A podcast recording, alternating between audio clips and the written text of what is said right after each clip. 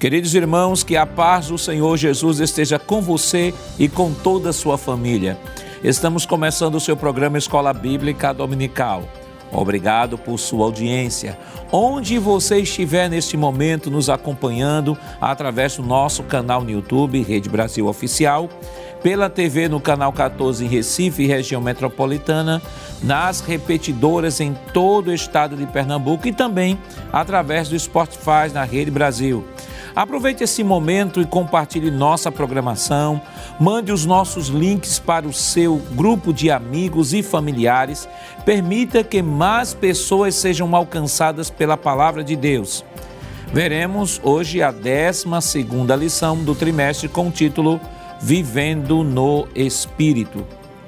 E para comentar a lição de hoje, contamos com a presença do evangelista Alessandro Barreto. Pastor irmão Alessandro. A paz do Senhor, apaixonado Jackson do auxiliar e professor irmão Jonas Santana, parte do seu irmão Jonas. Pai, Senhor, apaixonado Jackson. E do auxiliar e professor irmão Givanildo Hermano, parte do seu irmão Givanildo. Paz do Senhor, pastor, é um prazer estar aqui mais uma vez. Nesta lição, veremos como o cristão, após a sua conversão, necessita evidenciar a sua nova natureza ao se entregar plenamente ao Senhor Jesus Cristo. Estudaremos a importância do fruto do Espírito e da batalha espiritual contra as obras da carne. Por fim, mostraremos que o fruto do Espírito é o caráter de Cristo que se opõe às obras da carne. Evangelista Alessandro, leia, por favor, para nós o texto áureo desta semana. Pois não, diz assim: Mas o fruto do Espírito é amor, gozo, paz longanimidade, benignidade, bondade, fé, mansidão, temperança. Gálatas capítulo 5, versículo 22. Irmão Jonas, qual a verdade prática desta semana? Pois não, pastor. A nossa verdade prática diz: o avivamento espiritual traz uma realidade de vida no espírito. Irmão Givanildo, quais os objetivos da lição desta semana? Muito bem, a lição possui três objetivos. O primeiro é destacar o que significa andar no espírito e a sua importância para a conduta da vida espiritual. O segundo é apontar os aspectos que envolvem o confronto entre a carne e o espírito. E o terceiro e último é ressaltar os dons e o fruto do espírito como predicados essenciais para a vida e o caráter cristão. A leitura bíblica em classe para a lição de hoje está em Gálatas, capítulo 5, versículos 19 ao 25. Acompanhe conosco. Porque as obras da carne são manifestas, as quais são? Prostituição, impureza, lascívia, idolatria, feitiçarias, inimizades, porfias, emulações, iras, pelejas, dissensões, heresias, invejas, homicídios, bebedices, glutonarias, e coisas semelhantes a estas, acerca das quais vos declaro, como já antes vos disse, que os que cometem tais coisas não herdarão o reino de Deus. Mas o fruto do Espírito é amor, gozo, paz, longanimidade, benignidade, bondade, fé, mansidão, temperança Contra essas coisas não há lei.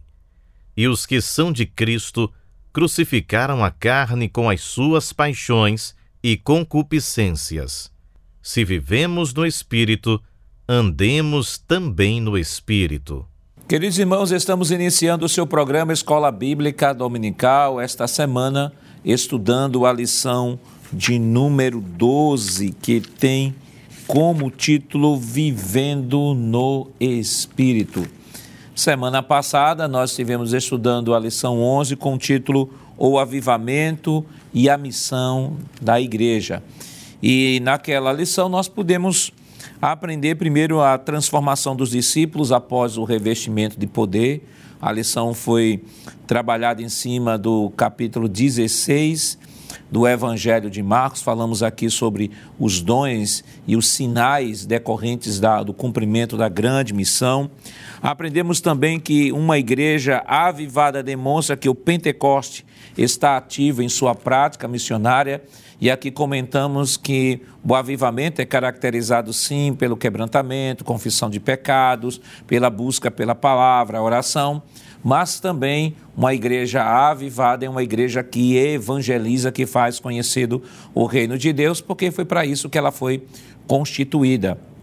Aprendemos aqui também sobre a tríplice missão da igreja, coinonia, diaconia e querigma, e naquela, naquela tríplice missão podemos comentar e aprender o que significa cada um na realidade da igreja.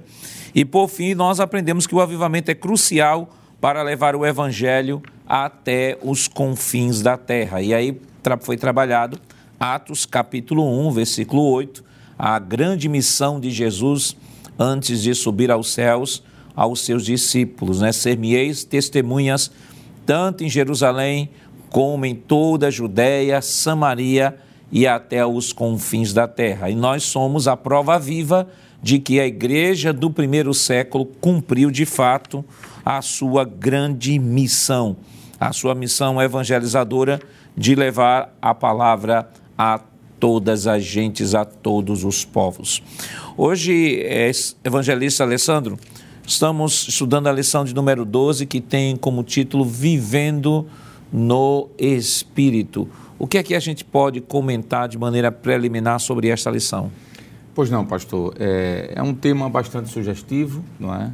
Acredito que esse trimestre envolveu um pouco o que nós vamos estudar hoje, que fala sobre avivamento.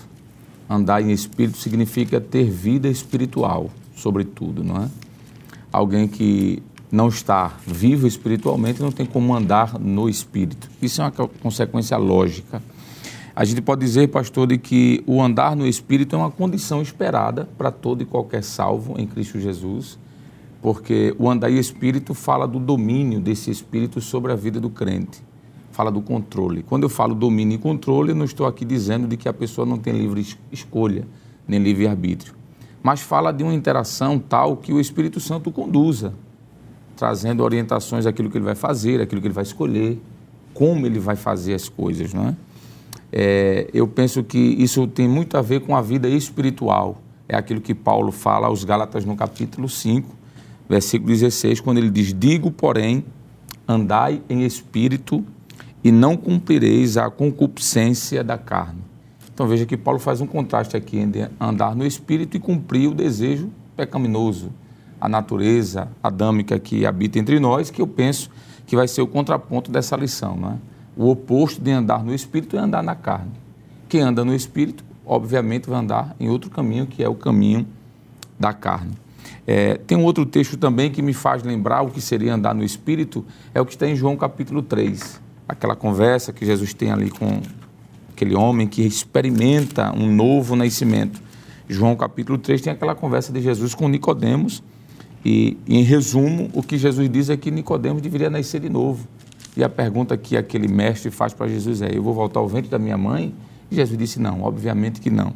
Esse nascer de novo é o nascer da água e do espírito. Isso aqui fala da regeneração, o nascer da água e do espírito, que tem a ver com andar no espírito, com a lição de hoje.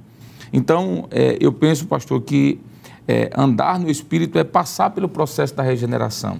Não é possível aquele que não aceitou a Cristo, não teve uma experiência com Ele, dizer que anda em espírito. Isso é impossível, não tem como. É o que Paulo escreveu a Timóteo quando ele escreve a sua carta primeira carta de Paulo a Timóteo, no capítulo 4, versículo 8, ele diz assim: Porque o exercício corporal para pouco aproveita, mas a piedade para tudo é proveitosa, tendo a promessa da vida presente e a daqui há de vir. Isso aqui é uma promessa para os regenerados.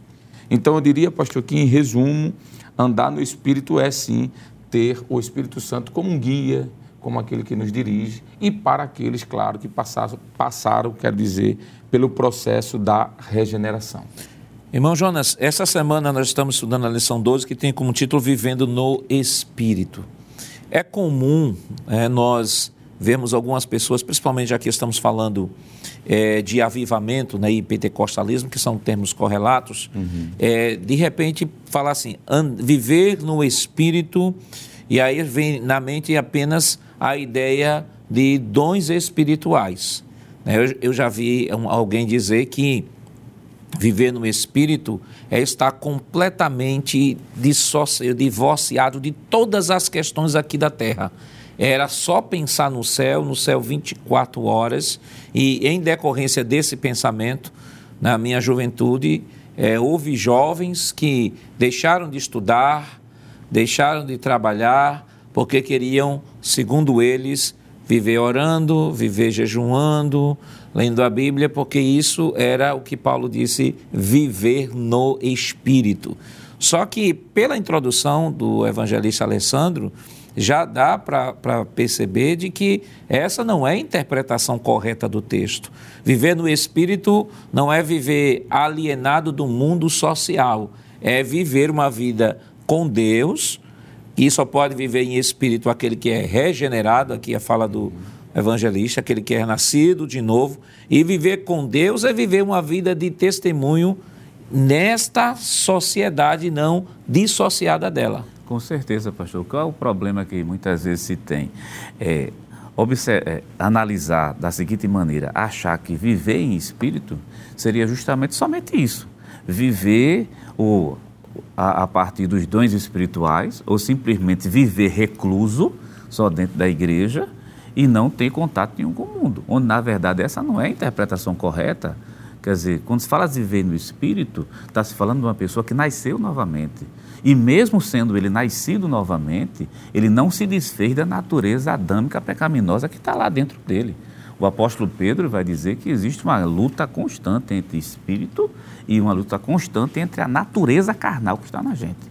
Então, assim, viver em espírito é, primeiramente, além de ser salvo em Cristo Jesus, depois manter uma vida de íntima comunhão e se inclinar para as coisas que são de Deus. Porque lá em Romanos capítulo 8 e o versículo do número 6 diz assim: Porque a inclinação da carne é morte, mas a inclinação do espírito é vida e paz. Portanto, a inclinação da carne é inimizade contra Deus, pois não é sujeita à lei de Deus, nem em verdade o pode ser. Versículo 8: Portanto, os que estão na carne não podem agradar a Deus. Uma das marcas daquele que é salvo, regenerado em Cristo Jesus e quer viver no Espírito é se voltar para uma vida justamente de comunhão, em íntima comunhão. A exemplo disso, é Romanos capítulo 6, versículo 19, 19, versículo 20, principalmente 19, eu acho interessante que Paulo faz um contraste, que essa lição é uma questão de contraste, né?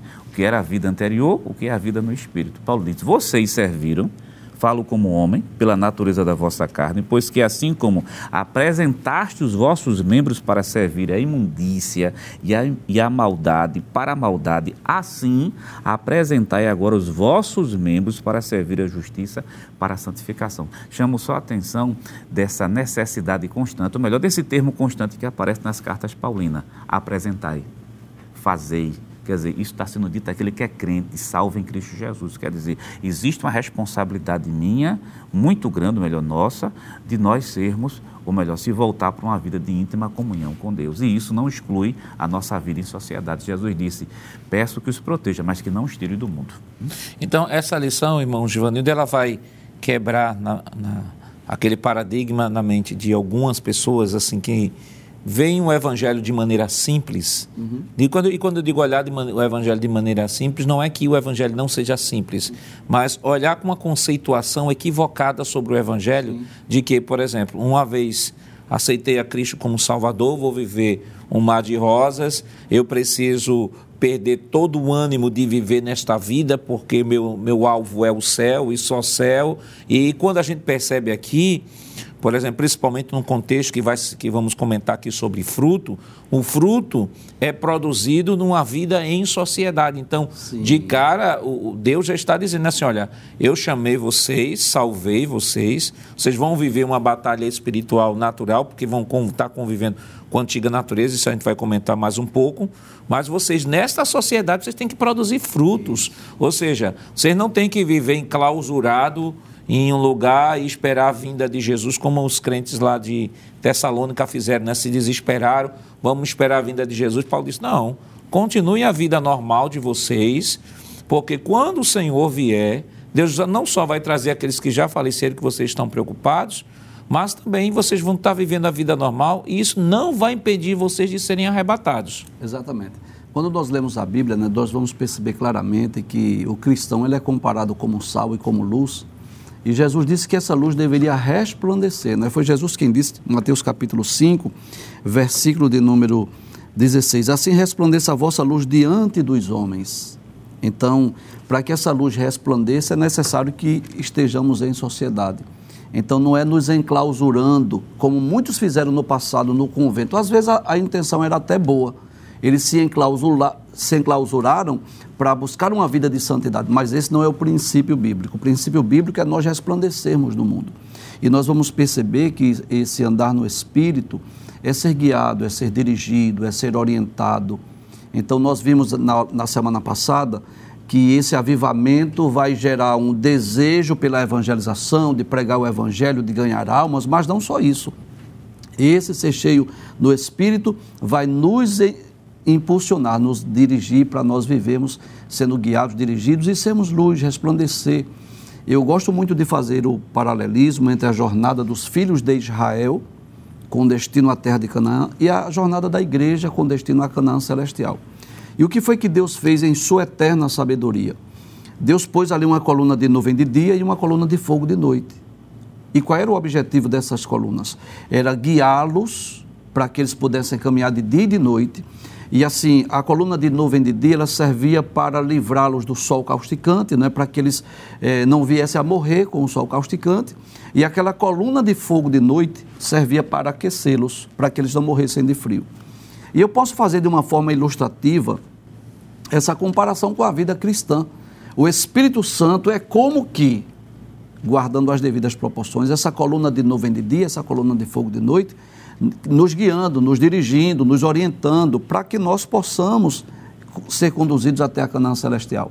Então, andar no Espírito, acima de tudo, é ser guiado, ser dirigido, ser orientado pelo Espírito. É cada dia matar o eu para que Cristo, para que o Espírito Santo possa resplandecer em nós.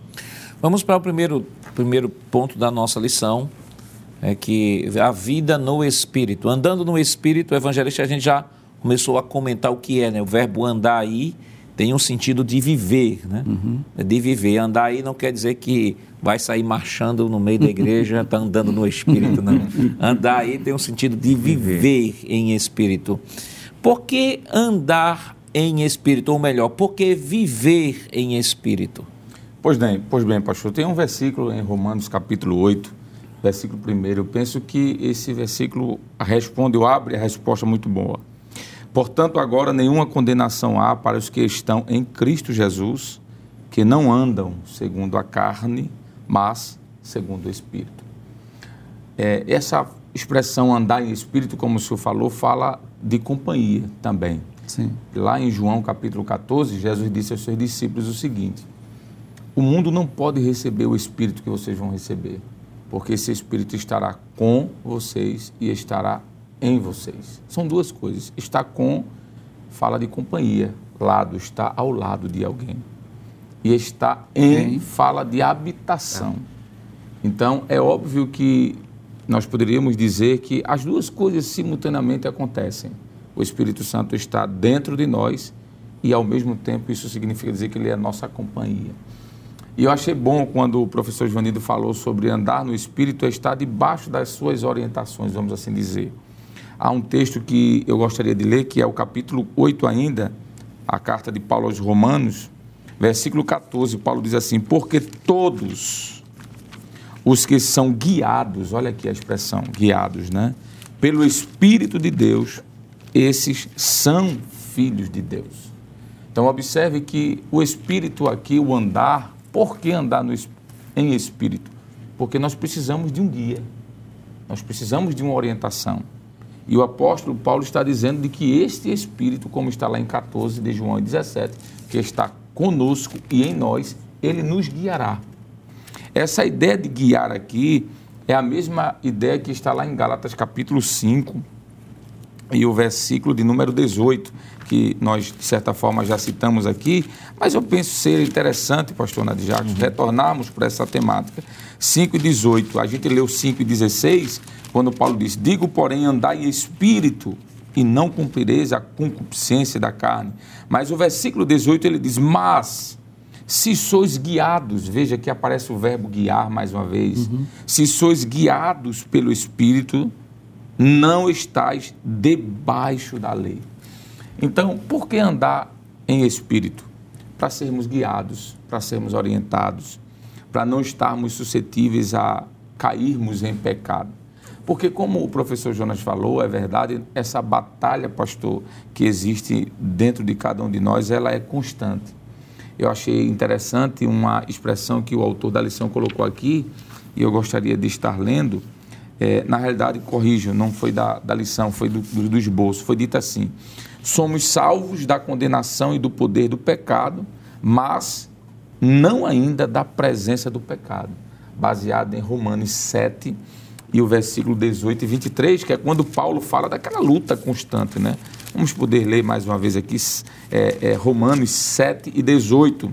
O texto diz assim: Porque eu sei que em mim, isto é, na minha carne, não habita bem algum, e com efeito querer está em mim, mas não consigo realizar o bem. E o versículo 23 ele diz: Mas vejo nos meus membros outra lei que batalha contra a lei do meu entendimento e me prende debaixo da lei do pecado que está nos meus membros. Aí Paulo vai continuar falando. Então, a importância de andar no Espírito, pastor, é vencer esta natureza que ainda está em nós. Eu achei muito boa essa, fra essa frase, que estar salvo não é necessariamente é, sinônimo de, de estar livre, isento desta batalha interna. Por isso que andar em Espírito é necessário para alguém que está em avivamento.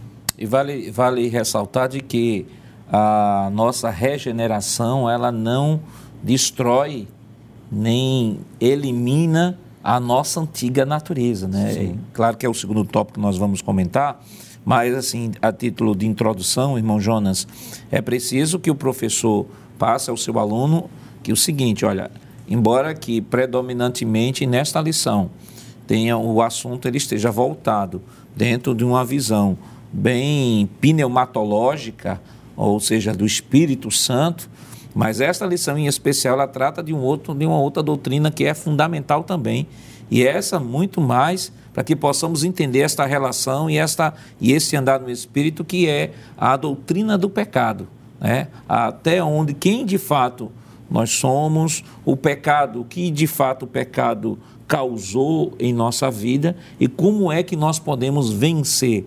O evangelista, citando aquela, aquela informação aí do esboço, faz que nós ainda não fomos salvos da presença, né? que é da presença do pecado. Só no futuro. Só no arrebatamento da igreja. Uhum. Mas enquanto salvos, nós temos o Espírito que nos guia e é o Espírito Santo que nos dá força como o texto de Romanos 8, e nós vamos comentar no próximo uhum. bloco, o Espírito nos, nos dá força para vencer esta batalha. Por isso, nós podemos responder a pergunta: como andar no Espírito? Para andar, como andar no Espírito, em primeiro lugar, acima de tudo, até o autor da lição colocou, tem que ter o Espírito Santo de Deus dentro dele. Está lá em João capítulo 14, versículo 17, já foi comentado aqui pelo evangelista Alessandro. Então, para andar no Espírito, e, ou melhor, como andar, primeiramente tem que ter o Espírito dentro dele. Outra coisa, por que essa necessidade para poder saber andar? Porque a natureza pecaminosa ainda está lá dentro. O apóstolo Pedro, acho que o apóstolo Pedro tem um versículo que é segundo primeiro livro de Pedro, capítulo 2 e versículo 11 diz assim: Amados, peço-vos como a peregrinos e forasteiros que vos abstenhais das concupiscências carnais que combatem contra a alma. Quer dizer, está se falando de uma guerra ferrenha que existe entre essa nova natureza que existe entre nós e existe justamente essa natureza pecaminosa, fruto desse, desse primeiro pecado de Adão, dos nossos pais lá atrás. Então, como, para a gente responder, como andar no Espírito? Primeiro, ter o Espírito Santo dentro dele. E outra coisa, se deixar guiar, já fazendo coro, aqui já foi dito aqui, se deixar guiar, porque há uma recomendação paulina, se deixar guiar pelo próprio Espírito, porque há uma recomendação paulina em Colossenses capítulo 3, versículo 5, mortificai, pois, os vossos membros. É impressionante que a, a, a mensagem está sendo direcionada aos crentes em Colosso, não é o pecador. Está dizendo, vocês têm que mortificar. Interessante que é, tem versões que diz assim, mate ela todos os dias. Quer dizer, se é para matar todos os dias, então ela não morreu ainda não. A gente está salvo da presença, a gente está salvo do poder, mas não salvo da presença do pecado. Então, para responder a pergunta, como andar em espírito? Ah, para primeiro saber como andar, tem que ter o Espírito Santo, tem que ser guiado pelo Espírito Santo e se permitir ser guiado e se permitir também a fazer isso. Mortificai os vossos membros. E interessante que os versículos, a, a, continuação do versículo 5 diz assim: que estão sobre a terra. Ele vai citar a prostituição, a impureza, quer dizer, isso está lá em todo homem. Quer dizer, não tem ninguém isento, porque o barro que fez Adão é o barro que fez toda essa humanidade, inclusive a gente que está aqui dentro. Então. Eu queria pedir permissão, pastor, para para ler alguns versículos aqui sobre a igreja de Corinto, que é muito interessante que Paulo, quando, na introdução da primeira carta, Paulo diz que eles são santos e que eles são santificados. Capítulo 1, versículo 2, Paulo diz: A igreja de Deus que está em Corinto, aos santificados em Cristo Jesus, chamados santos, com todos os que em todo lugar invocam o nome do Senhor Jesus Cristo, o Senhor deles e nosso. Veja que coisa interessante. Paulo diz que eles eram santificados e eles eram chamados santos. Ainda nos faz outro, outro fato que chama a atenção é no versículo 7, diz que de maneira, é, de maneira que nenhum dom vos falta. Então eles eram santificados, eles eram santos e os dons espirituais estavam presentes ali. Mas que coisa interessante, no capítulo 3, Paulo diz assim, versículo 1: E eu, irmãos, não vos pude falar como a espirituais, mas como a carnais, como a meninos em Cristo com leite vos criei, não com manjar, porque ainda não podíeis, nem tampouco agora podeis. Porque ainda sois carnais, pois havendo entre vós inveja, contendas e dissensões, não sois porventura carnais, ou não andais segundo os homens. Então, que coisa interessante. O Espírito Santo, ele está dentro de nós, com essa missão de nos guiar, de nos dirigir, mas nós é quem somos responsáveis pelos nossos atos, pelas nossas ações. Ele não obriga, ele não impõe ele está ali como que diz assim, olha, eu estou aqui para lhe ajudar, eu estou aqui para lhe guiar, para lhe dirigir. Mas a decisão é sempre humana. Porque alguém pode dizer assim, não, mas se o Espírito está em nós, então com certeza nós seremos guiados. Não necessariamente, porque ele está ali com uma missão. E eu vou dar um exemplo, é muito comum em nossos dias, que vez por outra a gente precisa ir para algum lugar a gente bota o GPS e o GPS ele vai mostrar o melhor caminho, geralmente é assim, né?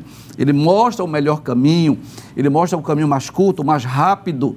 Só que o motorista, ele decide se quer seguir o GPS ou não.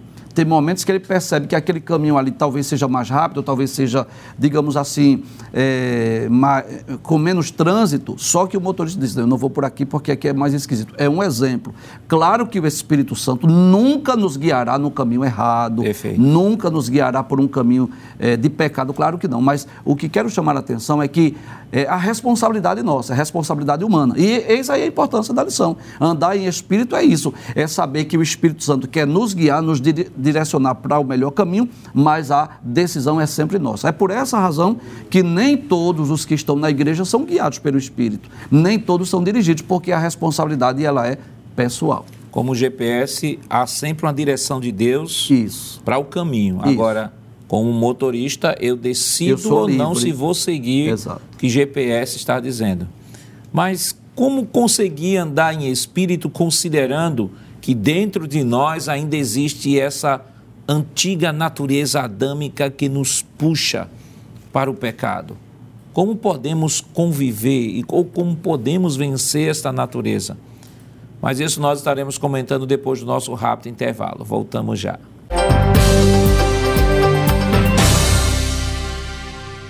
Queridos irmãos, estamos iniciando o seu programa Escola Bíblica Dominical esta semana estudando a lição de número 12, que tem como título Vivendo no Espírito.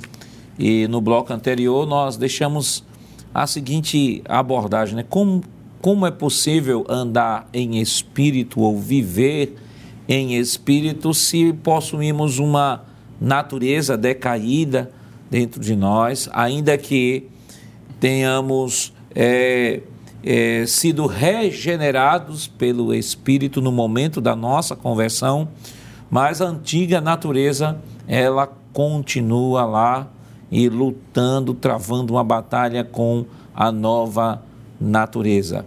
E é justamente em cima deste assunto que nós estaremos comentando neste bloco sobre o confronto entre a carne e o espírito. Carne e o espírito. E aí, evangelista Alessandro, o que é que a gente já pode comentar sobre este confronto entre carne? Vale destacar que carne não é aqui nesse contexto, a palavra carne nesse contexto não está falando de corpo, corpo né? Físico. Corpo físico, está falando da natureza, natureza decaída. O que é que a gente pode comentar sobre isso? Pois não, pastor. É, a expressão carne, como o senhor falou, vem do grego sarx e não do grego soma, que seria corpo, como o senhor falou, não é? É uma batalha, como já foi de alguma forma introdutoriamente falado no bloco passado, existe esse, esse confronto, não é? Uma vez eu escutei um, um determinado ensinador dizendo algo que eu achei bastante pertinente. É como se tivéssemos dois animais, dois cachorros e ele colocou ali cores no cachorro, né? não necessariamente com nenhum significado pejorativo nem de discriminação. Uhum. Mas ele disse, digamos que tivesse um cachorro escuro e um claro, o que você mais alimentava é o que vai ficar mais forte. Se você alimentar o escuro mais do que o claro, o claro vai ficar mais fraco e vice-versa. E ele comparou isso, pastor, às, às duas naturezas que o homem tem. A natureza caída, que existe ainda em nós, mesmo regenerados, como está lá em Romanos, já, já falamos aqui, capítulo 7. Paulo disse que o bem que ele queria fazer, isso ele não conseguia. E a nova natureza, que é a natureza espiritual. Como o apóstolo Paulo também fala em Coríntios, é, quando ele diz que aqueles que estão em 2 Coríntios 5,17, aqueles que estão em Cristo, nova criatura é, as coisas velhas se passaram eis que tudo se fez novo. Eis que tudo se fez novo no sentido da sua vida moral, mas na sua vida natural, a sua natureza pecaminosa ela ainda está lá dentro, mesmo que mortificada, como foi citado aqui o texto pelo professor Jonas, o texto de Colossenses. Então, é, poderíamos dizer de que isso é uma batalha constante, precisamos estar sempre atentos a, a saber de que precisamos agradar a Deus. Há um texto que eu acho que tem tudo a ver, que é o capítulo 8, versículo 8 de Romanos, quando Paulo diz assim: Portanto, os que estão na carne não podem agradar a Deus. Então, o único que anda em comunhão, agradando ao Senhor, é aquele que está em espírito. O texto é claro: aqueles que estão na carne não podem agradar a Deus. E Paulo, lá em Gálatas, no capítulo 5, versículo 16, ele diz: Andai em espírito. Então veja, quem está na carne desagrada a Deus. Aí Paulo diz: então ande em espírito. E ele diz que aqueles que andam no espírito, eles não cumprirão os desejos da carne. Uhum. Então é aquilo que nós falamos no início da nossa fala. Qual é a área da nossa vida que nós estamos mais alimentando? É a carne ou é o espírito? É claro que o espírito aqui está no espírito maiúsculo e aponta para a atuação do espírito de Deus, mas que tem a ver também com o espírito humano, porque o espírito de Deus faz comunicação com o espírito do homem. Ele é espírito e também nós também temos a parte espiritual. Há um versículo, pastor Nad Jackson, que eu acredito que é importante a gente ler, por exemplo, é o texto de Romanos, capítulo 7. Eu já citei aqui esse texto, mas eu quero voltar a ele, que é o versículo 14. Ele diz: Porque bem sabemos que a lei é espiritual, mas eu sou carnal. E ele diz: vendido sobre o pecado. Porque o que faço não aprovo, pois o que quero, isso não faço, mas o que aborreço, isso faço. E se faço o que não quero, consinto na lei, que é boa. Aqui é uma discussão muito grande se o apóstolo Paulo estava falando isso aqui antes ou depois da sua regeneração. Uhum. O fato é que eu acredito que aplica-se aos dois momentos. Alguém que não é regenerado, ele pode em algum momento desejar, pastor, fazer o que é justo, mas o pecado que já habita nele, a lei que habita nele é mais forte. E aquele que é regenerado, mesmo tendo essa natureza mortificada, pode em algum momento abrir espaço e aí sim ceder. Por isso que Jesus disse que a carne é fraca, mas o espírito é forte. Uhum. Mas ele não disse que a carne não existia, ele disse que existe. A natureza ali, carne, é a natureza. É como se Jesus tivesse, olha, dizendo assim: alguém que é regenerado, essa natureza está mortificada. Foi o texto citado aqui de Sim. Colossenses, mas ela está ali presente. Então eu penso que esse confronto, pastor, é uma batalha diária. Por isso que muitas vezes na Bíblia vai dizer: orai, vigiai, para que não, não entreis, em tentação. Então veja que é possível a carne em algum momento vencer a batalha Sim. com o espírito. E alguém que vive de uma vida avivada, e aqui a gente vai ter que voltar mais uma vez, é alguém que tem a consciência de que esse espírito, o espírito de Deus, no meu espírito, ele tem que estar sempre em atividade, em comunhão. E aí vai entrar a prática da oração, da leitura da Bíblia, o afastamento das questões pecaminosas. O apóstolo Paulo disse, se eu não me engano, na carta a Timóteo, ele diz assim: é, fugir da prostituição, não é isso? resistir ao diabo, fugir da prostituição. Veja, são artes que nós podemos dizer, ou talvez a palavra arte não, mas conselhos que Paulo dá a Timóteo a dizer, olha, a carne está aí, mas é possível você vencer no Espírito. O foco dessa lição, irmão Jonas, vai trabalhar justamente essa relação, esse confronto entre as duas naturezas, né? a natureza espiritual do crente e a antiga natureza que não morreu, deve ser mortificada, é o objetivo. É o objetivo. E como é que a gente mortifica? A partir dos exercícios espirituais que aprendemos nas lições Isso. passadas, né?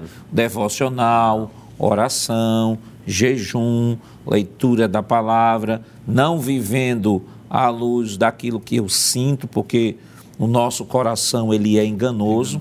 Há pessoas que pautam a sua vida cristã a partir do que sente, não a nossa vida cristã é, é, é, ela é fundamentada em princípios, não em sentimento, porque o coração do homem ele é enganoso. E aqui nós aprendemos, à, luz do texto sagrado como um todo, que nós temos três grandes inimigos. Nós temos a carne, nós temos o mundo e nós temos o diabo. E de longe, irmão Jonas, a carne é o maior de todos os nossos inimigos. Porque com relação ao mundo, a Bíblia diz assim: a nossa fé vence o mundo. Com relação ao diabo, Tiago diz: sujeitai-vos a Deus, resisti ao diabo e ele fugirá, e ele fugirá de vós.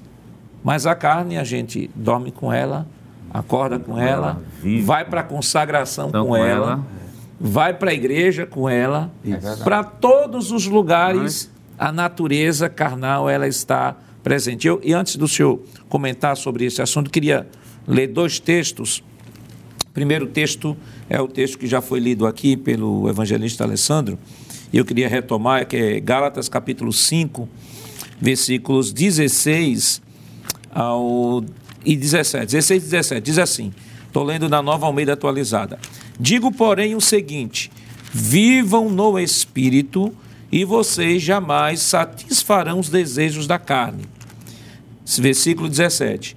Porque a carne luta contra o espírito e o espírito luta contra a carne, porque são opostos entre si, para que vocês não façam o que querem.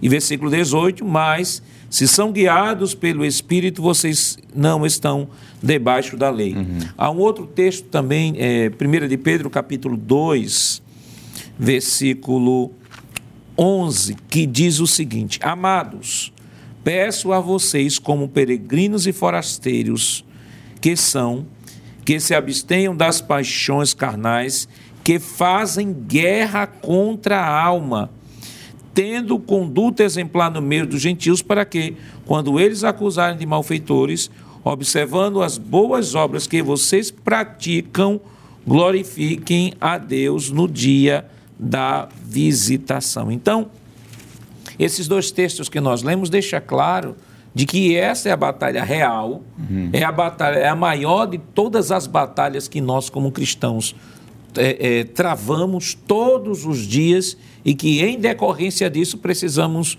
de maneira urgente, seguir o conselho de Paulo. Andai em espírito. Ou seja, vamos voltar para o texto que nós usamos semana passada, né, que o texto que a lição usou semana passada, que é Efésios 5 e 18, que diz: Deixem-se encher pelo Espírito. Não tem outra alternativa. Não tem outra alternativa. Por, primeiro, para se livrar, quem quiser se livrar da natureza pecaminosa, só tem duas alternativas. Ou através do arrebatamento da igreja para receber um corpo glorificado, ou se não através da morte, né? Aí morrendo, se for um salvo em Cristo Jesus, com certeza essa natureza pecaminosa não vai estar lá dentro dele mais. Agora, enquanto estiver aqui, a batalha ela vai ser ferrenha e para isso, sem a ajuda do Espírito Santo, é impossível que a pessoa venha vencer. Não é à toa que aí vem a responsabilidade pessoal, que o apóstolo São Paulo tantas vezes vai incentivar, dizendo busque aí. Como é se buscar? A oração, o jejum, a consagração, a leitura, é, a mente ocupada com a palavra de Deus. É aquilo que o evangelista Alessandro está dizendo. Quem mais você alimenta, mais forte é que fica. Né? Uhum. Tem, tem, um texto lá em Efésios, que eu gosto muito dele, Efésios capítulo 4, e o versículo número 22, né? que mostra essa questão da nossa responsabilidade, que parece que para alguns é tão difícil isso, que acha o seguinte, é, se o Espírito Santo está dentro de mim, então, a partir de agora, eu não vou ter mais nenhum problema com relação ao pecado. Não, talvez, talvez fique até pior, porque as tentações são muito grandes, são muito grandes. Porque qual é a intenção de Satanás? É derrubar. Qual é a intenção da carne? A carne é voltar-se, ela inclina-se nessa natureza pecaminosa para as coisas que não prestam. Eu, e por pastor. não entender, irmão Jonas, me permita, por não entender esta relação, é que as, algumas pessoas acabam caindo várias vezes no mesmo pecado porque subestimam a sua natureza decaída. Com certeza, subestimam, porque é a natureza pecaminosa. E veja que todos os textos que a Bíblia Sagrada faz menção, Paulo é, é, é pródigo nisso, né, né, nesse momento, mostra a, a agressividade dessa batalha que existe dentro do homem. Quer dizer, eu não estou falando em pessoas em particular, estou falando do, do, homem em si, dessa própria Constituição. Essa batalha é renhida, essa batalha realmente ela é agressiva. Por isso, tantas recomendações paulinas para santidade, para ter uma mente voltada para as coisas de Deus. É, sim, lendo é, Efésios capítulo 4, versículo 22, diz assim, que quanto ao trato passado Veja a responsabilidade que nós temos. Né? Vos despojeis do velho homem que se corrompe pelas concupiscências do engano, e vos renovais no vosso sentido versículo 24, e vos revistais do novo homem, que segundo Deus é criado em verdadeira justiça e santidade. Aí quem é esse novo homem? Ao versículo 25 diz assim, deixai a mentira, quer dizer, um crente santo em Cristo Jesus, que nasceu de novo, é, um crente que está vivendo no Espírito, que ele é avivado, ele não pode estar vivendo mentindo, ele não pode estar furtando, ele não pode estar com tanta ira no coração ao ponto de querer matar outra pessoa dentro dele. Isso, no caso, são as características do velho homem. Do velho homem. Aí Paulo está dizendo, deixe essas características do velho ah, homem, homem e viva o novo homem criado em justiça, justiça e santidade. É criado santidade. por Deus em justiça. Foi criado para funcionar desta forma. Dessa forma aqui, quer dizer, esse aqui é o homem. Então, é esse padrão que você deve buscar. Quer dizer, os caminhos de Deus são conhecidos. Quer dizer, qualquer coisa fora disso se constitui um atalho, um pecado, um erro, uma falha, uma falha gritante. Então, aquele crente, é, deixa eu só voltar essa questão do trimestre que fala sobre, aviva, sobre avivamento, né? Nós fala sobre avivamento.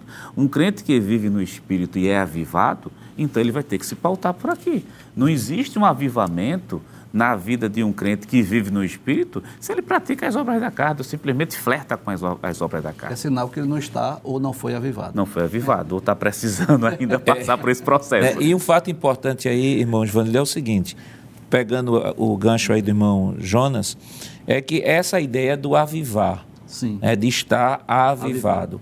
Paulo deixa claro aí que ó, agora em Cristo Jesus você tem que se despir do velho homem e se revestir do novo homem. Aí o irmão Jonas disse, olha, não tem como dizer se está avivado, por se exemplo, tá e é, se está se tá enrolando, é se é uma pessoa que compra e não paga. Uhum. É, assim, compra e não paga, eu não estou falando daquela pessoa que por, umas, por uma situação não específica não pôde pagar, mas aquela que já compra na intenção, na intenção mesmo de não pagar. Né? Pessoas que, que que é, é, fazem negócios negócios fraudulentos, Desonestos, né, desonestos, injustos. Às vezes vai, por exemplo, um prestador de serviço. Ele, como prestador de serviço crente, ele tem que ser justo. Sim. É prestador de serviço, ele tem sim. muito mais que ser justo. Ele não pode ser injusto. Não pode ser injusto no- na precificação do seu serviço. É justiça ser, é, ter um preço, sim, é o seu trabalho, mas a injustiça é ele aproveitar daquela benesse e, eh, de ser cristão e de repente começar a explorar out- outras pessoas. Então, Jonas, o irmão Jonas deixou claro aqui, pelo texto sagrado, que ele não pode mentir, ele não pode roubar, ele não pode ser fraudulento, ele não pode ser desonesto, ele não pode ser velhaco. E assim vai a relação das Uma obras lista- da carne. É uma lista imensa, né? E Paulo deixa isso bem claro quando ele escreve aos Gálatas, capítulo 5, a partir do versículo 16. Andai em espírito e não cumprireis as concupiscências da carne. Aí ele diz que há uma, uma guerra, né? Ele diz que a carne cobiça contra o espírito, o espírito cobiça contra a carne, e estes vão se opondo um ao outro para que você não faça o que quereis. Então, esse conflito diário, constante, permanente, que todos nós enfrentamos. E quais são essas obras da carne? Paulo enumera aqui aproximadamente 15 eh, características dessas obras da carne, dessas obras infrutuosas da carne, só que ele deixa bem claro, né? Que é uma lista imensa, ele diz, coisas semelhantes a estas. Capítulo 5 da carta aos Gálatas, a partir do versículo de número 19. Em outras palavras, Paulo está dizendo assim: olha, nós devemos andar em espírito para não, não cumprir as concupiscências da carne. Quais são as obras da carne? Capítulo 5, versículo 19, ele diz: prostituição, impureza, lascívia, idolatria, feitiçarias, inimizades, porfias, emulações, iras, pelejas, dissensões, heresias, invejas, homicídios, bebedices, glutonarias e coisas semelhantes a esta. Então, só um crente avivado, cheio do Espírito, guiado pelo Espírito, dirigido pelo Espírito, andando em Espírito, que não vai cumprir essas concupiscências. É como se fosse uma condição sine qua non, como já falou aqui o professor Jonas. Bem, ou a gente vai esperar né, a morte e o arrebatamento, vamos dizer assim, né, para nos ver livres dessa concupiscência carnal, dessas concupiscências da carne, ou a alternativa, enquanto nesta vida, é andar em espírito. Então é andando, sendo guiado, sendo dirigido pelo Espírito, procurando ser sensível à voz do Espírito, né? alimentando a nossa vida espiritual, a nossa comunhão com Deus, com oração, com leitura, né? com cânticos, com louvor, com jejum, enfim, é que nós vamos ter condições de andar em espírito e não cumprir essa concupiscência. É como se Paulo dissesse assim: olha, eu quero deixar bem claro que se nós não andarmos em espírito, inevitavelmente nós vamos ser seduzidos pela natureza caída e vamos cumprir as concupiscências da carne. E esse assunto, irmão Giovanni, me traz um- uma lembrança de que, às vezes, evangelista Alessandro, há pessoas que, a todas, es- a todas estas obras que são descritas aqui pelo apóstolo Paulo como obras, olha a terminologia, obras, Obras. da carne. Ou seja, obras que pertencem à natureza humana. Aí, às vezes, terceirizam todas estas obras como se fossem obras de Satanás no indivíduo. Por exemplo, há pessoas que, de repente, cometeu um furto, aí diz assim: Satanás me tentou. Eu nunca pensei isso, mas Satanás veio no meu ouvido e mandou eu fazer e eu fiz. Aí foi cometer ou qualquer outro tipo de pecado. Ele vai dizer assim: Satanás me tentou. E detalhe: além de dizer Satanás me tentou, se ele caiu, aí diz assim: Satanás me deu uma rasteira. Quer dizer, Ele Satanás. quer isentar a Não, não, responsabilidade. tudo é Satanás. Foi Satanás que tentou e foi Satanás que deu a rasteira. Ele ou ela não tem a responsabilidade da decisão. E aí eu lembro de um texto de Tiago, e aí o senhor, a partir desse texto o senhor comenta, Tiago capítulo 1, no versículo, versículo 13 em diante diz assim: Ninguém ao ser tentado diga, sou tentado por Deus, porque Deus não pode ser tentado pelo mal e ele mesmo não tenta ninguém. Ao contrário, cada um é tentado pela sua própria cobiça, quando esta o atrai e seduz. Então a cobiça, depois de haver concebido, dá à luz o pecado e o pecado, uma vez consumado, gera a morte. É claro que não quer, não estou querendo aqui excluir dizer que, que Satanás, como agente do mal, ele não tenha também essa participação nesse processo. Né? Uma vez eu vi uma coisa, eu achei interessante, um determinado escritor disse assim, olha, Satanás, o trabalho de Satanás na tentação é como aquele, aquela criança que pega uma varinha e a onça está lá dentro da, da jaula e ela vai pegar com a varinha e catucar a onça. Uhum. Né? A onça existe, que é a nossa natureza. E o que Satanás faz é justamente é, fazer. É potencializar aquilo. Né? Potencializar. Né? Então, já existe. aí Tiago vai dizer assim: não, cada um é atraído por sua própria cobiça. O pecado, o próprio Jesus disse, né? não é do coração. Não, quando vieram falar a Jesus que os discípulos comiam sem lavar as mãos, Jesus disse assim: Isso aí não é contamina eles, não. O que contamina é o que sai do coração, que do coração do homem é que procedem a, o, a, a prostituição, o roubo, etc. Tal. Então, essa ideia de colocar, terceirizar a culpa a Satanás, seja pela tentação ou pela queda, é um grande dilema e um grande problema no, na vida de uma pessoa que não consegue enxergar de fato o que é que a Bíblia fala sobre a sua natureza, sua natureza carnal. E ele não entendendo a sua natureza carnal, consequentemente não vai poder se prevenir contra tal e não podendo se prevenir, vai ser sempre uma presa fácil do pecado. Sem sombra de dúvida, pastor. Já foi dito aqui que Satanás ele é o agente tentador. Isso está desde o jardim do Éden mostra que o objetivo dele realmente é tentar. Uhum. Mas também foi dito aqui no programa de que nós, como seres humanos, temos três grandes inimigos, é? dois externos, que é o mundo, a cosmovisão, o sistema mundano, mundano e o próprio Satanás. Ele é um agente externo, mas nós temos também um inimigo interno, que é a natureza carnal. Agora, nem tudo é atribuído a esses inimigos externos, mas sim ao interno. Há um texto lá, em, quando o senhor estava falando sobre Tiago, eu me lembrei de, de é, Gênesis, é, capítulo 4, quando Deus repreende a Caim, versículo de número 6, o texto diz assim: E o Senhor disse a Caim: Por que tiraste? E por que descaiu o teu semblante? Versículo 7. Se bem fizeres, não é certo que serás aceito? E se não fizeres bem, o pecado jaz à porta e sobre ti será seu desejo, mas sobre ele deves dominar. Veja que Deus disse no início: você Isso. vai ser tentado, o Exato. pecado vai estar à porta. A porta aqui fala da precipitação de uma atitude humana face ao desejo pecaminoso, como o senhor citou lá de, de Tiago. Mas Deus disse: ó, você pode dominá-lo, é. você pode abrir ou não. Um outro texto também que poderíamos citar aqui é o de Mateus, no capítulo 5, por exemplo, versículo 28, quando Jesus falando sobre essa questão da prática do pecado, ele diz: se alguém desejar uma mulher, se alguém desejar, veja que ele não está dizendo que Satanás vai colocar aquela mulher necessariamente. Uhum. Se alguém desejar e desejando abrir porta, ele vai pecar. Então, essa, essa, esse ceder, pastor, ele não está de forma direta ligada ao maligno, mas sim ao homem também. Pode ser as duas coisas ou uma só. E é bom dizermos que eu queria fechar essa fala aqui, uma coisa séria, que o ceder essa tentação tem implicações soteriológicas, não é? Quando Paulo, escrevendo aos Gálatas, o professor Giovanni citou aqui, eu queria ler só a parte final do versículo 21, ele, a partir do versículo 19, ele vai falando sobre características dessa Sim. questão pecaminosa, mas ele termina o versículo 21 dizendo assim: que os que cometem tais coisas não herdarão. Não herdarão o reino de Deus. Observe que isso aqui é algo tão sério que essas obras da carne elas podem implicar inclusive no futuro escatológico das pessoas.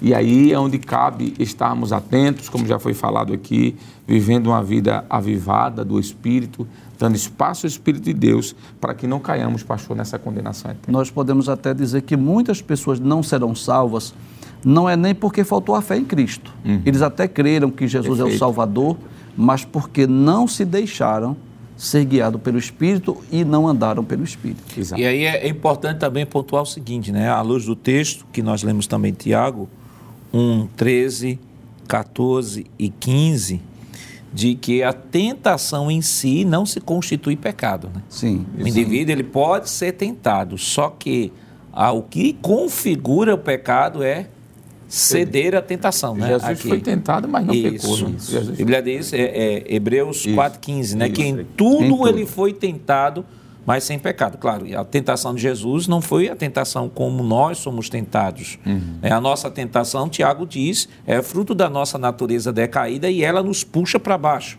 Numa linguagem bem simples. A tentação de Jesus foi externa. Foi a mesma tentação em nível guardadas as devidas proporções, a mesma tentação de nível que, a, a- Adão. que Adão, teve lá no início. Só que Adão, a tentação de Adão foi pequenininha, porque Adão foi tentado na ciência da E eu diria, da pastor, ciência, que né? Adão foi tentado única e exclusivamente pelo diabo, mas não pelo mundo. Isso. Porque o sistema mundano ainda não existia. Perfeito. Né? Então ele ainda teve uma vantagem em relação a exato. Cristo, a tentação que Cristo. E outra coisa, pastor, em relação a essa questão das obras, é tão sério que Paulo diz assim: que o nosso corpo é templo e morada do Espírito Santo. Aí Paulo diz: e quem destruiu o templo? A destruição ali é a destruição no sentido de dar vazão à carne. Aí os- Paulo diz: o Senhor o destruirá. E essa destruição aqui fala de um sentido escatológico. Não é que Deus vai queimar ninguém na fogueira. É que destruir aqui, pastor, é condená-lo à eternidade. Próximo bloco nós estaremos comentando sobre o avivamento pelo fruto do Espírito. Que implicações tem este habitar do Espírito Santo em nós e esta produção de fruto no avivamento? Mas isso nós estaremos comentando depois do nosso rápido intervalo. Voltamos já.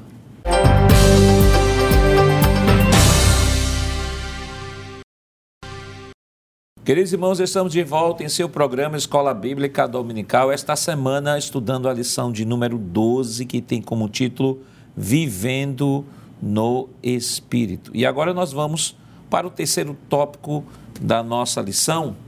Vamos. Próximo tópico da nossa lição é o fruto do Espírito, os nove aspectos do fruto do Espírito e contra o fruto do Espírito não há lei.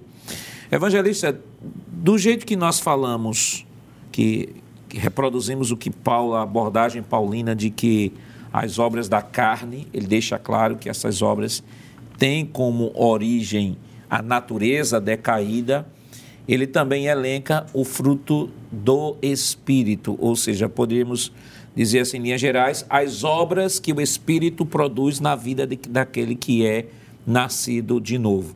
Então, como fruto do Espírito, ele não pode ser confundido em nenhum momento com traços de personalidade. Né? Porque há pessoas que dizem assim, fulano de tal tem um fruto do, do espírito de longanimidade, fulano é tão longânimo, mas ele não é evangélico. Bem, se não é evangélico, então o Espírito foi dado à igreja. À igreja. Jesus disse: olha, o mundo não pode receber, porque não conhece. Não tem nenhum conhece, mas vocês têm ao lado de vocês, está com vocês, vocês conhecem, está ao lado de vocês e estará em vocês. Então, Algumas pessoas às vezes confundem traços de personalidade a pessoas que são fleumáticas, as pessoas que são sanguíneas, as pessoas que são coléricas, né, que de repente pegam traços de personalidade para associar com o fruto do Espírito. Só que o que nós estamos trabalhando aqui, ela tem uma dimensão espiritual. Primeiro, só possui esse fruto quem possui o Espírito Santo que é o Espírito que produz esse fruto. E este fruto é algo que é produzido pelo Espírito, voltando, quando nos deixamos persuadir por Ele, não é algo que, porque eu nasci de novo, eu já vou produzir todos os frutos, eu tenho que me deixar persuadir por esse Espírito e permitir que este Espírito domine a minha vida domine a minha vida, segundo o próprio Paulo diz, né? Andai em espírito ou vive em espírito e não cumprireis as concupiscências da carne. O senhor deixou a pergunta mais difícil para mim, né? Poderia ter deixado para o professor Júnior dali. muito bem, pastor, é verdade. Eu penso que essa sua fala foi muito importante porque vai desmistificar essa ideia de que alguém que tem traços do Espírito tem o fruto do Espírito. Não. É bom dizermos que a queda afetou o homem em todas as suas constituições, na sua constituição física, espiritual e moral. mas não plenamente. Totalmente, mas não plenamente. O que é que eu quero dizer com isso? Eu vou tentar traduzir aqui. Não existe ninguém que nasça bom, todos nascem pecadores. Mas o pecado não destruiu plenamente a imagem de Deus e a semelhança que foi colocada no homem lá no Éden. A Bíblia diz que Deus criou o homem à sua imagem e semelhança, e imagem e semelhança ali não é corpo físico, ou imagem de mão, de boca, de olho, mas imagem e semelhança dos aspectos morais de Deus. Deus é um ser justo, fez o homem um ser justo. Deus é amor, Deus deu amor ao homem. Deus é longâmino, Deus é paz, e aí por diante. Só que esse pecado, pastor, maculou essa imagem de Deus. Ele não arruinou, como alguns teóricos da teologia vai dizer que o homem está totalmente depravado. Ele está depravado em todas as esferas, mas não plenamente.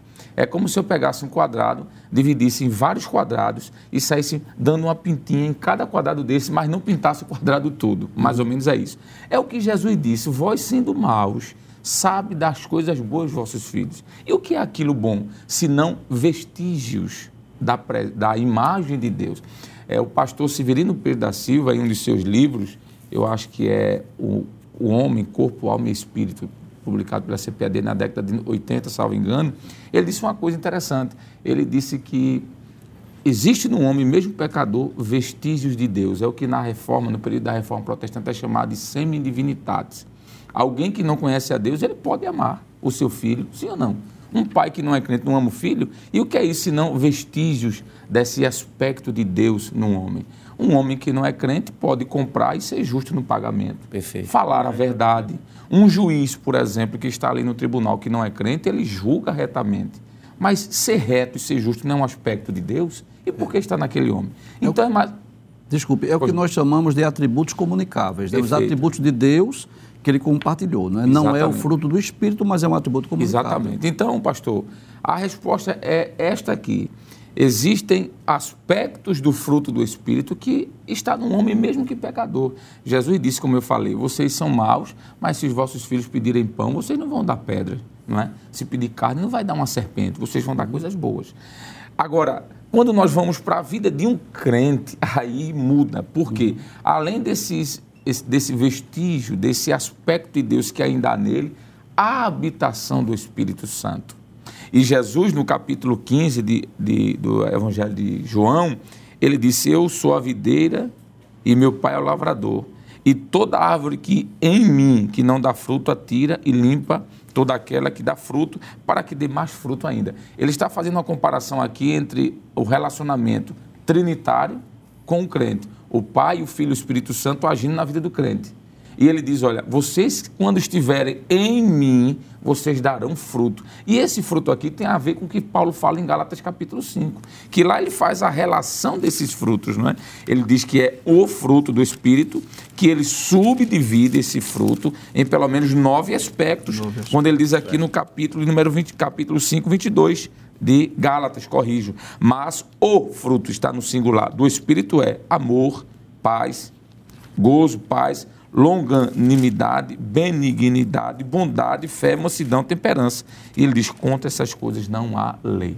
Então, o fruto, que é amor, ele subdivide-se nesses nove aspectos como uma laranja só, que tem nove, é o que nós chamamos de gomos. gomos. Ou bagues. Muito obrigado. Oh, exatamente, era o que ia dizer a palavra.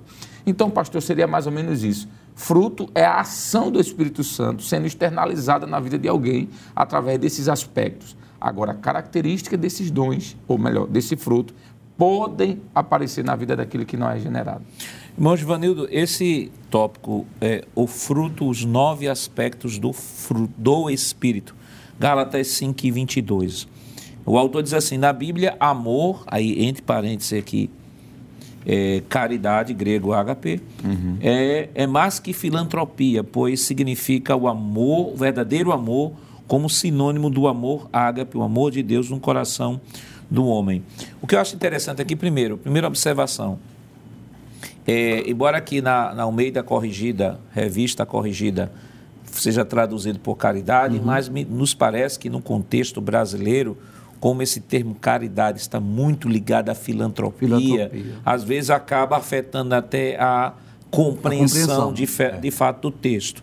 Segundo, a Almeida Revista Atualizada e a, e a nova NAA, também traduzem por amor, palavra amor. É, e o que eu queria que o senhor comentasse é o seguinte: é, a Bíblia classifica isso como o fruto do, do espírito. espírito. O fruto, não os isso. frutos do Espírito. Qual é a diferença? Os frutos ou, ou, o fruto? Por que o fruto? O que, é que a gente pode comentar? É, nós podemos comparar, como o professor Alessandro já falou, o fruto como um, um fruto só, mas com características, com virtudes. Nós podemos dizer assim, que são nove virtudes ou nove características de um fruto. Então, é como se no momento da conversão o Espírito Santo veio habitar em nós e ele veio com esse objetivo de fazer com que o caráter de Cristo seja vivenciado em cada um de nós. Esse é o desejo do Espírito Santo, que essas virtudes apareçam em nossas vidas. Né? Então, a, a primeira, a principal dessa lista é exatamente o amor porque esse é o amor ágape, o amor de Deus. Não é só filantropia, não é só dar esmolas, mas é a, a, principal virtude do cristão.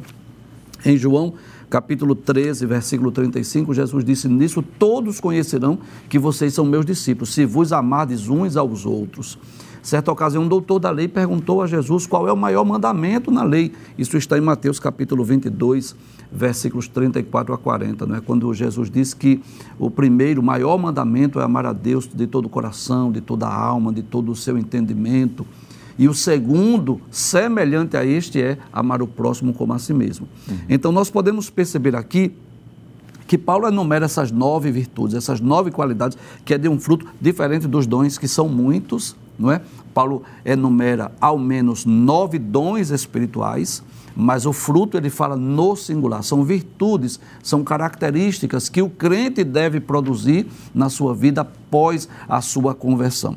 Então, quais são esses frutos? Né? Primeiro, ele, ele enumera o amor, né? aí caridade e gozo, que fala da alegria, e essa alegria é uma alegria independente da circunstância não é esse gozo, não é aquele gozo momentâneo de um momento de, de, festa, não, é independente da circunstância. Inclusive a carta aos Filipenses, que foi escrita em prisão, que deveria ser a, a carta de um depressivo, mas é a carta da alegria. Paulo externa a sua alegria, diz aos que regozijavam no Senhor, né? caridade, gozo, paz. E essa paz não é necessariamente uma ausência de guerra, mas é aquele espírito, aquele sentimento de quietude, mesmo em meio a uma guerra caridade, gozo, paz, longanimidade, que seria a paciência, né? o, o ânimo longo, benignidade, que é desejar bem, fazer o bem, bondade, que é a manifestação do amor, é, fidelidade, fé aí é no sentido de fidelidade, mansidão e domínio próprio, né? Caridade, go, caridade, gozo, paz, longanimidade, benignidade, bondade, fé, mansidão e temperança. Então são nove virtudes que o Espírito Santo deseja implantar no coração de cada crente. Agora, sem, é, sem tirar a responsabilidade, sem excluir a responsabilidade humana. É como se ele viesse com esse objetivo. Eu sempre faço essa comparação, gosto muito de trabalhar uhum. com comparação. É como se o Espírito Santo viesse habitar dentro de nós e ele trouxesse as suas malas. E, e cada virtude do fruto do Espírito fosse uma espécie de uma mala que ele deseja abrir dentro de nós. Né? É claro que cada um de nós temos mais facilidade para umas do que para outra área ou virtude do fruto do Espírito. Mas quando nós somos guiados, quando nós somos dirigidos, quando nós andamos em Espírito, o Espírito Santo produz em nós esse fruto e essas virtudes aparecem na vida de cada cristão. Irmão Jonas, e como nós estamos falando do fruto do Espírito dentro de um contexto de avivamento e apontando, o autor aponta de que a característica, a manifestação dessas características do fruto do Espírito na vida do cristão é uma evidência de um avivamento real. Eu me faço voltar agora e lembrar um texto que a gente, acho que durante esse trimestre comentou muito aqui, que é o texto que Paulo escreve para a igreja uma das igrejas mais pentecostais né, do primeiro século, que é a igreja de Corinto, e o Conselho Paulino foi justamente nessa direção desta lição que nós estamos estudando, que diz o seguinte, 14.1, sigam o amor e procure com zelo os dons espirituais, principalmente o de profetizar. Ou seja, vamos fazer uma contextualização aqui. Dizer assim, permitam que o fruto do Espírito se manifestem na vida de vocês que as virtudes deste fruto do Espírito sejam fincadas no coração de vocês, mas não esqueçam que a vida cristã aqui na terra não só é isso. Há os dons também que vocês procuram, precisam buscar para cumprir o propósito para o qual Deus vos designou a realizar aqui na terra. Com certeza. Aí entra no, entra no assunto do fruto em relação aos dons, aos dons espirituais. Um faz referência mais à questão dos serviços e a outra faz referência de literalmente à natureza cristã. Né? Eu acho muito interessante quando Paulo diz assim, o fruto do Espírito e, consegue, e coloca esses aspectos, como já foi colocado aqui. E é, é, é bom observar que os aspectos estão tão entrelaçados entre si que não dá para ter amor e dizer que não tem bondade, nem longanimidade, nem mansidão. Essas coisas estão entrelaçadas em si. Não, não é um fruto que a gente pega um gomo e diz assim, eu só desenvolvi dos nove gomos quatro. Não tem como quatro e os outros tá ainda para se desenvolver. Não. Então, faz referência direta a essa ação do Espírito Santo de Deus na vida cristã, quando a pessoa se permite isso.